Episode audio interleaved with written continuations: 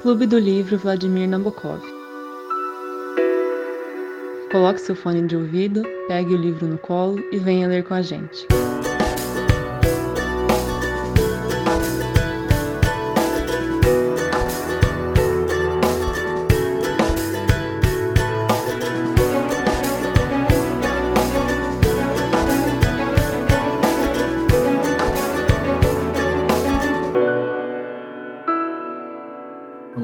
Dia, boa tarde, boa noite, gente. Eu sou o Fernando e eu tô aqui hoje com a Carol.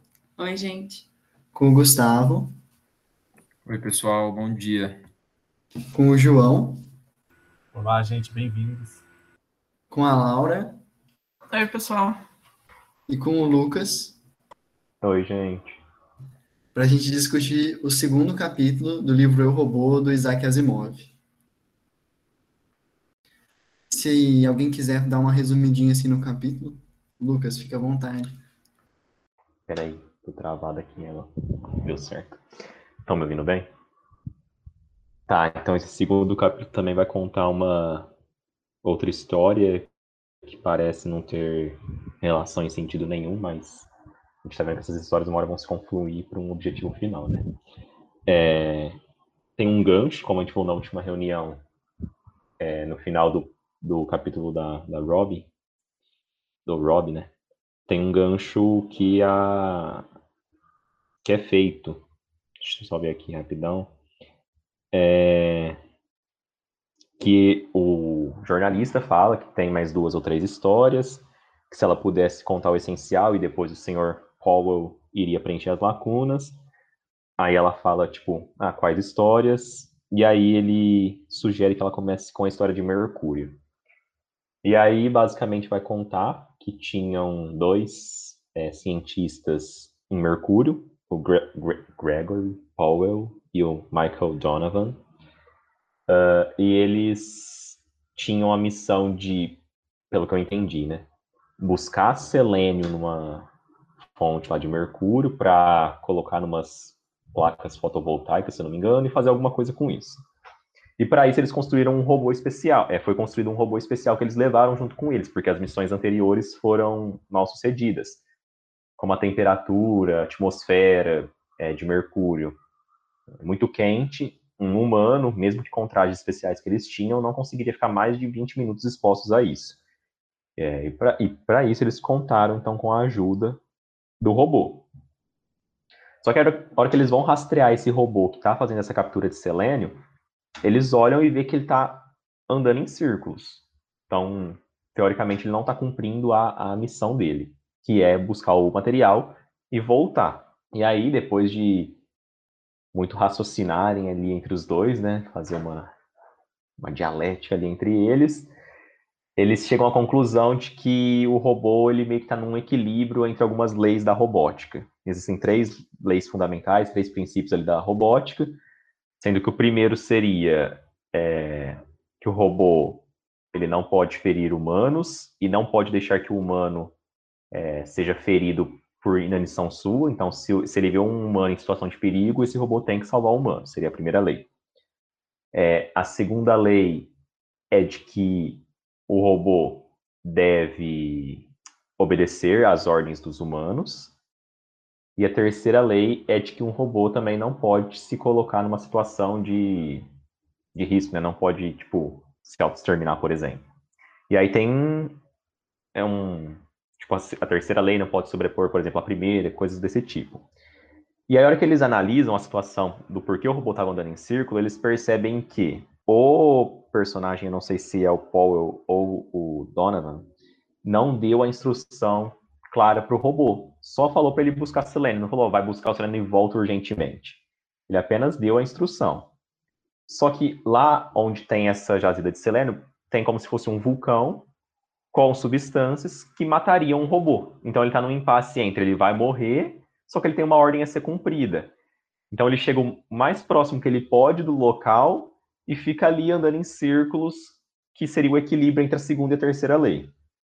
E aí, no final disso tudo, a resolução é que eles vão testar a primeira lei. Então, eles vão lá, vão se colocar em risco diante do robô, porque a primeira lei é a, a, a que sobrepõe a todas.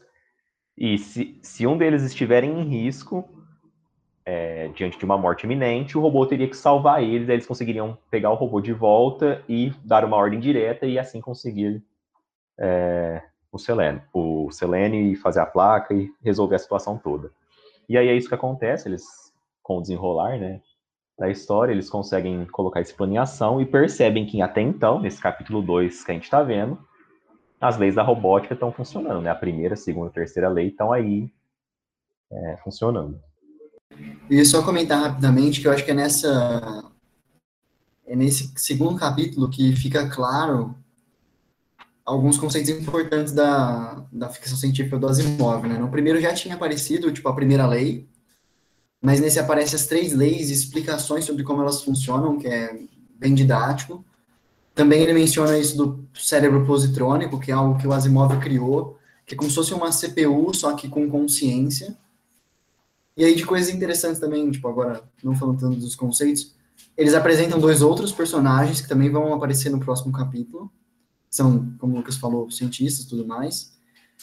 E aí, já começando com um negócio que eu achei interessante, é que ele apresenta também outros robôs, sem ser esse robô que fica, entre aspas, bêbado porque está em conflito de leis. Que são aqueles robôs que não podem é, andar sem a presença de um humano para controlar. Que coloca até uma questão, assim, de tipo, a, sobre a, evolução da robótica nesse mundo ficcional do Asimov, né? Que em determinado momento eles acharam que o robô ele estava tão autônomo que ele deveria ser impedido de agir se não sob o controle de um, se não sob o controle de um humano.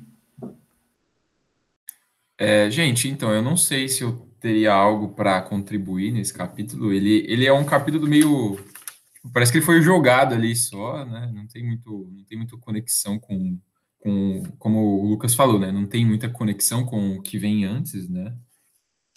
É, mas, assim, só para título de curiosidade, né, o, esses cientistas, né, é, eles, para eles saírem e, tipo, explorarem realmente, assim, eles têm que sair da estação, eles precisam de uma, de um traje, né, um traje especial, e na minha cabeça meio que parecia algo parecido com o que os astronautas usam, né, e ainda assim, mesmo com essa, com essa, com essa roupa especial, para eles chegarem nas reservas de selênio, né, eles, eles teriam 20 minutos só, que é o tempo máximo que o traje aguenta, né, dessa, dessas, desse, desse ar, desses, do que o ar ali, do que a atmosfera de Mercúrio expele, né? Então, é a título, só a título mais de, de curiosidade, assim. É isso. Eu achei que essa história foi a mais americanizada de todas, se eu posso dizer algo do tipo, porque parece, tipo, toda hora eles falam, ah, a gente tem tantos minutos, senão a gente vai morrer. É, se isso não acontecer, a gente vai morrer. Então, eu achei que foi um pouco demais. Gostei um pouco mais da história da Robbie, por enquanto. E da que vem em seguida, que eu já li também. É, esse capítulo é meio mais curto mesmo. Alguém tem mais algum comentário? Eu também não lembro de ter grifado muito mais coisa, não. E acho que o Lucas explicou muito bem também, é muito concisa. Um último comentário, vai só para. E aí depois eu já encerro se ninguém quiser comentar mais nada. Mas é que esse capítulo ele meio que explica o porquê que a gente tem problemas com no direito, né? Porque basicamente todas as leis, todos os princípios são conflitantes entre si, você nunca sabe qual aplicar, você tem que sempre definir algum critério, e não é tão fácil assim, né? Tipo, não é, não é, ninguém escreve assim, ah, o princípio da, sei lá, esqueci todos os princípios, né, sei lá, da autonomia da vontade. O princípio da autonomia da vontade prevalece sobre tais, tais e tais. E faz tipo uma equação matemática, assim, não é, não é assim. As pessoas só falam e vão teorizando sobre como, né? E aí um negócio que eu achei muito interessante é que tem um grupo de pesquisadores, principalmente nos Estados Unidos, né, infelizmente, que estão criando direito computacional que é escrever leis e códigos e coisas assim com linguagem computacional. Porque aí não tem muito uma questão interpretativa, sabe? É, é, é mais uma. É a lógica do computador que vai interpretar aquilo. Então, é, reduziria muitos conflitos, principalmente conflitos de coisas menores, como tipo, ah, é, a lei municipal que fala qual tem que ser o tamanho do muro, coisas assim. Então, ao invés de você escrever em texto, você escreveria em um código e o, o computador mesmo interpretaria se está correto ou não. Eu achei, acho isso muito interessante. É algo que eu acho que tende a aumentar muito. Não imagino que a nossa Constituição, coisa assim, seja escrita em, é, em normas computacionais, mas principalmente essas leis menores, leis municipais, muito provavelmente vão ser sim. Bom, então, com isso, vamos dar tchau aos ouvintes. Tchau, gente. Tchau, gente. Tchau, ouvintes. Tchau, pessoal. Falou, galera. Tchau, tchau, gente.